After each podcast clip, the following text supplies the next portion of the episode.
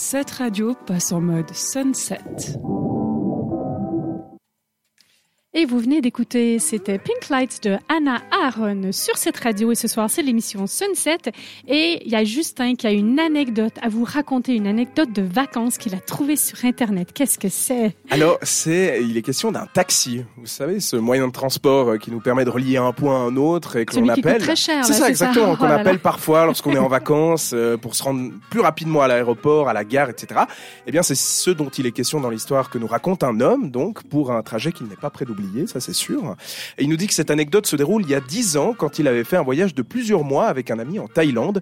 Précision importante, le narrateur est thaïlandais, il a de la famille là-bas et parle la langue. Voilà, Bon, comprendrez donc pour la c'est plus suite. facile aussi. C'est ça, exactement, Voilà. ça Il y a facilite un de se peu. faire entendre et comprendre. Exactement. Absolument. Et le jour du départ, donc, pour rentrer chez eux, ils se rendent à l'aéroport, mais l'homme réalise qu'il a oublié de passer prendre une valise, une valise chez son oncle, qui habite à l'autre bout de Bangkok. Par chance, ils étaient très en avance et ils avaient encore du temps. Donc, ce qu'ils font, c'est qu'ils sortent de l'aéroport pour chercher un taxi et ils voient un type qui se balade un peu autour des taxis et qui leur demande où est-ce qu'ils vont. Ils lui donnent l'adresse et l'homme leur dit OK, pas de souci. Les deux amis le voient marcher vers un taxi et parler avec un chauffeur et juste après il leur fait un signe de la main du style c'est en ordre, euh, vous pouvez venir. Et donc les deux euh, embarquent dans le taxi avec un chauffeur et le type qui leur a arrangé le coup. Donc ils sont quatre passagers. D'un coup, Donc, euh, c'est un share, taxi Voilà. share. Ce- et donc ce gars bizarre, il se met sur le siège passager et notre duo trouve déjà ça un petit peu étrange, mais bon, ils se disent qu'il s'agit sûrement d'un responsable, je sais pas, de la centrale de Peut-être qu'il taxi. évalue le taxi. C'est ça, exactement. Et puis que le chauffeur va le déposer un peu plus loin, tout simplement. Et le taxi commence à rouler. Le pote dit au narrateur, euh, tu veux pas regarder sur Google Maps quand même où est-ce qu'on se dirige? Parce qu'il se rend compte qu'ils vont pas du tout à l'adresse qu'il avait donnée.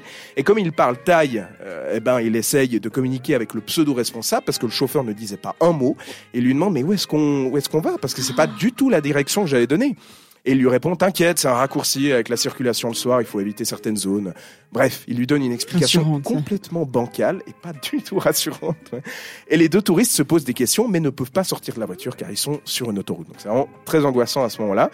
Euh, c'est pas une musique aussi euh, aussi détente, quoi. Là, Ouais, c'est pas, non, je pense pas que c'était un peu plus stress. cette ambiance, cette atmosphère dans le playlist dans la taxi. voiture. Non, non. Exactement. Et donc finalement, après une quinzaine de minutes à rouler dans la fausse direction, ils se retrouvent sur un chemin de terre sans lumière.